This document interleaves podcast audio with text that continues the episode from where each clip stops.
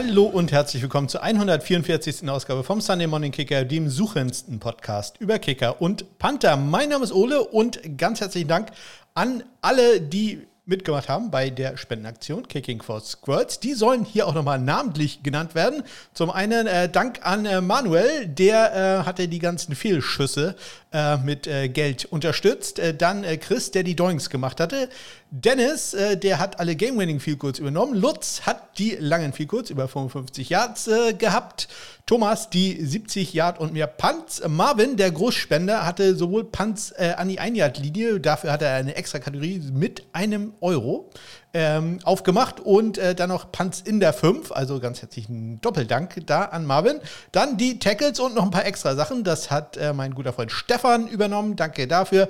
Viel zu wenig Geld habe ich dem guten Dirk aus den Rippen geleiert. Äh, die, ich habe nur viermal die Rams über den Klee gelobt, äh, deswegen gibt es da nur 4 Euro von ihm. Ähm, und äh, dann haben wir noch Toffi, der war so freundlich, hat die Fakes übernommen. Leider etwas zu wenig Fakes. Da müssen wir noch dran arbeiten. Mehr Fakes in der nächsten Saison ist äh, da das Motto. Also wir müssen da ein bisschen mit den Special Teams Koordinatoren reden. Das muss häufiger untergebracht werden und vor allem äh, müssen die dann auch mal erfolgreich durchgeführt werden. Insgesamt sind wir ja auf eine Spendensumme von 211,50 Euro äh, gekommen. Ich habe jetzt 212,12 Euro.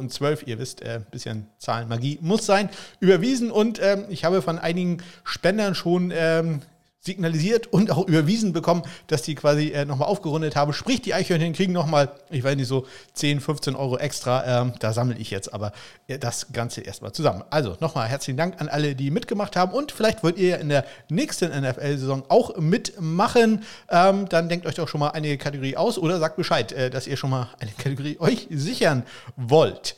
Kommen wir äh, zu einem ganz anderen Thema, nämlich zu einem sehr schmerzhaften Thema. Ich habe heute nämlich Homeoffice und ähm, was soll ich sagen? Ich äh, laufe dann da ab und zu mal rum, hier bei mir zu Hause und bin heute Morgen gegen eine Kante gestoßen und ich weiß, jetzt verzerren einige schon äh, das Gesicht, denn jeder kennt den Schmerz, wenn man mit dem C äh, irgendwo da so gegen donnert. Und äh, ja, ich habe mir schon einmal einen C gebrochen. Ich na, bin mir nicht ganz sicher, ob er auch wieder gebrochen ist. Das ist nicht der gleiche, aber ähm, äh, diesmal einer auf dem äh, rechten, auf meinem Kicking-Fuß quasi.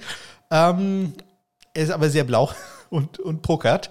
Ich äh, fürchte, der ist doch ein bisschen ernsthafter verletzt. Also, falls ich äh, ihr demnächst bei Twitter irgendwelche äh, Nachrichten von mir seht, wie ich hier nur liege und die Füße hoch habe, denn äh, ich bin mal ein bisschen rumgelaufen.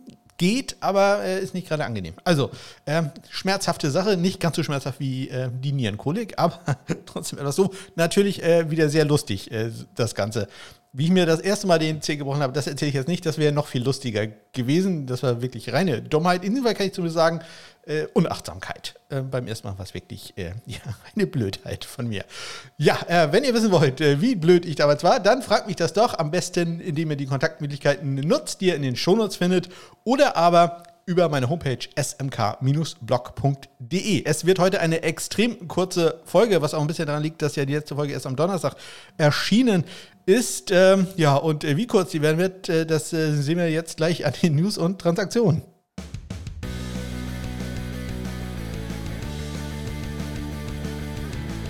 Ich würde fast sagen, der Trenner äh, war genauso lang wie die Transaktion, die ich habe.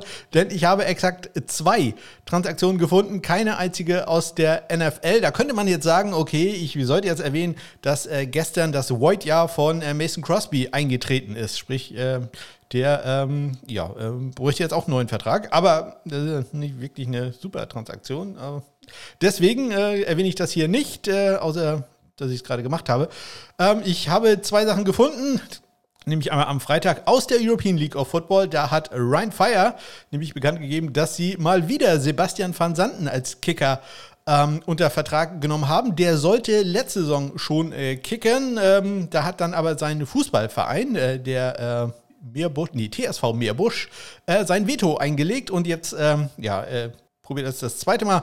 Daniel äh, Schumacher hat ja im letzten Jahr zumindest am Anfang für Ryan Fire gekickt, äh, bevor man sich von ihm trennte. Ja, mal schauen, äh, ob das jetzt was wird mit Sebastian van Santen. Wie gesagt, ein Fußballer, 1,96 Meter groß und 100 Kilogramm schwer, war vorher bei den Superteams äh, Viktoria Köln in der U23 von ähm, Fortuna Düsseldorf und bei der SG Wattenscheid aktiv. Das habe ich jetzt alles in, aus dem Artikel von Football übernommen. Ähm, herzlichen Dank da an Henrik. Ähm, am Samstag gab es dann die zweite Transaktion, die ich gefunden habe und die kommt aus der Canadian Football League. Ähm, und da hatte ich ja erzählt, dass äh, Michael Domegala, der Kicker-Panther bei den Hamilton Tiger Cats, entlassen worden ist und äh, der wurde jetzt unter Vertrag genommen von den Edmonton Elks. Also von den äh, Tigerkatzen zu den Elchen. Ich äh, bin gespannt, ob das eine Steigerung ist, so rein rekordmäßig nicht unbedingt. Ja, und das mache ich auch schon, die News und Transaktionen in dieser Woche. Wie gesagt, äh, guck mal, ob ich die 10 Minuten heute irgendwie voll kriege. Ich glaube, das wird sehr, sehr eng. Aber eine Sache, über die wir auf jeden Fall reden müssen, ist die XFL. Die hatte ja ihren ersten äh, Spieltag. Da gehe ich nochmal ganz kurz drauf ein.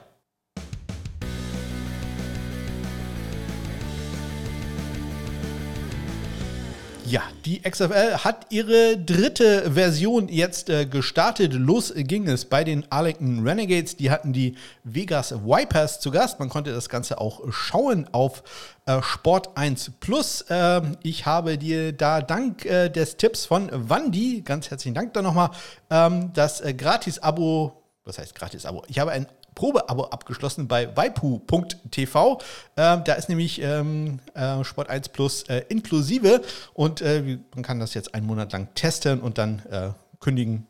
Sollte man dann auch machen, bevor man da, ich weiß nicht, 12 Euro im Monat oder so für bezahlen muss. Aber man kann das einmal testen. Ich habe am äh, Sonntagabend wurde ja ein Spiel, das Spiel der ähm, St. Louis Battlehawks äh, gegen die San Antonio Brahmas bei Sport 1 übertragen mit äh, Günther Zapf und Ingo Seiber. Da habe ich ganz kurz äh, reingeschaltet, weil ja, ich stehe ja relativ früh auf, deswegen gehe ich meistens um kurz nach neun ins Bett. Aber ja, äh, auch da werden Spiele gezeigt. Ähm, das äh, finde ich dann noch ganz gut. Und ich muss auch sagen, das, was ich gesehen hatte, das ähm, ja, kann man natürlich nicht mit der NFL vergleichen, aber es hat Spaß gemacht. Also war äh, ganz nett anzusehen. Das Spiel ist relativ fast-paced, dadurch, ähm, dass man ähm, nach Incomplete Pass und so ähm, die Uhr einfach äh, weiterlaufen lässt oder nur kurz anhält, bis dabei gespottet ist. Man hat einen extra Schiedsrichter, der nur dafür da ist, den Ball schnell zu spotten, damit auch das wieder schnell geht. Und was natürlich sehr faszinierend ist, ist die Kommunikation äh, mit dem Replay Center. Man kann sagen, die ganze restliche Kommunikation, ob man das unbedingt hören will und ob man jetzt unbedingt Interviews mit den Spielern sofort an der Seitenlinie braucht, äh, mag auch dahingestellt sein. Aber ganz nett, im ersten Spiel wurde gleich ähm, Panther äh, Marquette King und auch äh, Tyler Russoline, der Kicker Lino, der Kicker ähm, der Renegades äh, befragt, denn die Kickoff-Regeln, die kennen wir auch aus der EFL. Äh, da muss man sich ein bisschen dran gewöhnen. Und vor allem für die Panther ist das schlecht. Äh, ähm, Marquette King hat einen Ball out of bounds äh, gekickt, ich glaube so an der 15-Yard-Linie und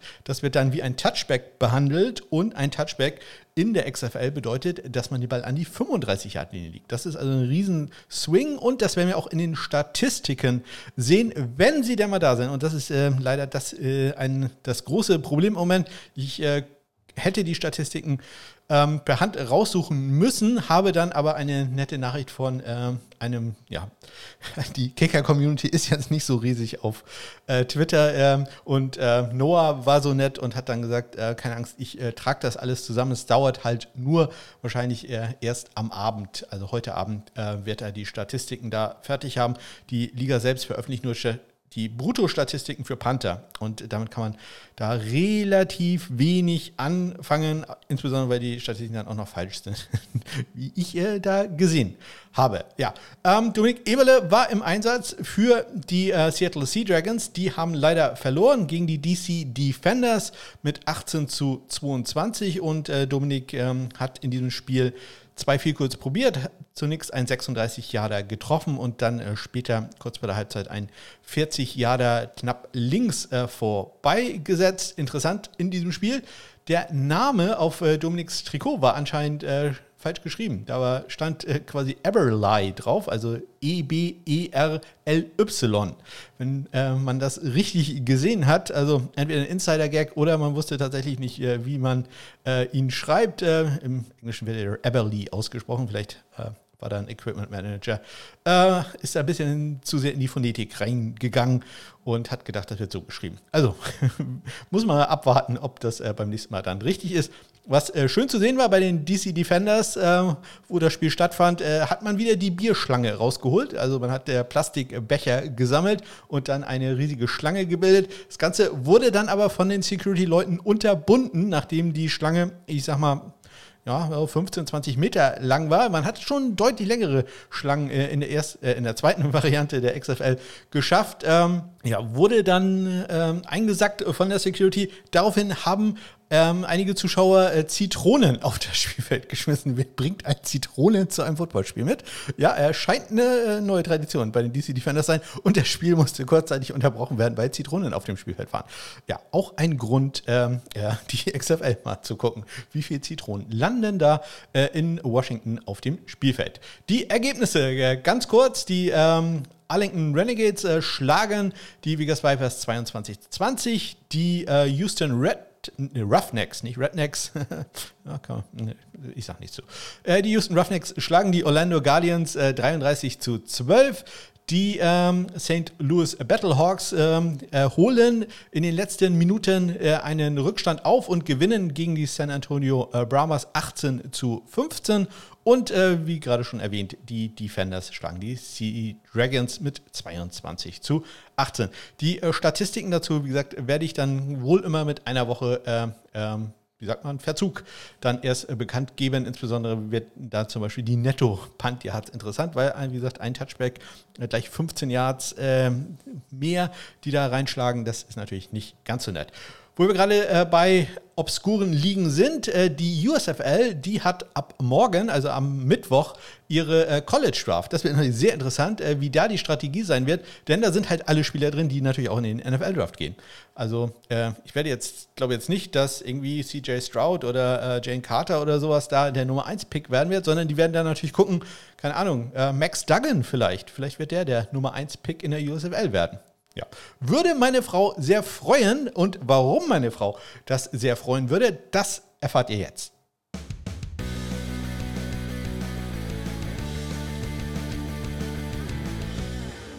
Ja, dazu muss ich vielleicht erklären, dass äh, Max Duggan, der Quarterback der äh, TC, der, der TCU University, ja, der TCU Hornet Frogs ist bzw. war und ähm, ja, ähm, jetzt halt auch in den NFL-Draft geht, ähm, aber wahrscheinlich eher so, ich sag mal, ein Tag 3 Pick da sein wird. Ja, meine Frau hat sich äh, entschieden, nachdem sie das College Football Halbfinale zwischen TCU und Michigan gesehen hat, dass College Football ganz großartig ist und man das ja viel häufiger gucken sollte. Und äh, warum gucken wir eigentlich immer nur NFL? Das ist natürlich vollkommener Unsinn, denn äh, wir kennen uns seit über 20 Jahren und jeden Samstag äh, habe ich da College Football geguckt, weil da ja meistens Ohio State spielt. Aber das hat sie anscheinend 20 Jahre lang nicht interessiert, bis so eine naja, sympathische Mannschaft kommt und immerhin Michigan schlägt. Das ist ja zumindest eine gute, gute Sache. Ähm, ja, aber meine Frau hat jetzt, äh, war jetzt auf der Suche, von welchem Team sie jetzt Fan sein soll. Und natürlich kann es nicht nur eine Mannschaft sein. Nein, da muss man ja Alternativen bilden. Und sie hat das äh, Ganze an äh, den äh, wichtigsten Sachen äh, festgemacht, nämlich am Maskottchen. Also, ich kann schon mal äh, sagen, das wird jetzt äh, eine lange Liste. Ja, da sind wir uns einig. Listen sind großartig. Also, sie hat drei Mannschaften, wo sie sagt, die stehen eigentlich fest. Da ist sie jetzt absoluter Fan von und äh, war noch nie eine äh, andere Meinung.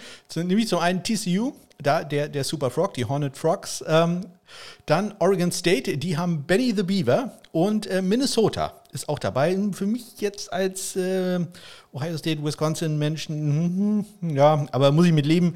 Goldie the Goofer ist äh, da das Maskottchen. Ich musste mich dann ransetzen, um ähm, ja, die Maskottchen aller möglicher Teams rauszuholen. Wir haben hier Stunden, kein, kein Mist, wir haben hier Stunden gesessen und uns Videos über Maskottchen angeguckt. Ich musste ähm, äh, die Lebensläufe mancher Maskottchen raussuchen und etliche Maskottchen sind rausgeflogen, weil ähm, der Name zum Beispiel ihr nicht gepasst hat. Also, ja, kleiner Tipp da an die Kentucky Wildcats. Also einfach nur Wildcat und Scratch geht nicht sind rausgeflogen.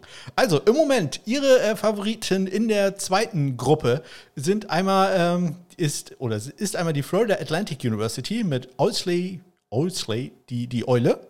Dann haben wir Memphis stellvertretend für etliche andere Teams, die Tiger als äh, Maskottchen haben. Äh, Tom the Tiger ist es da und North Carolina, Rameses.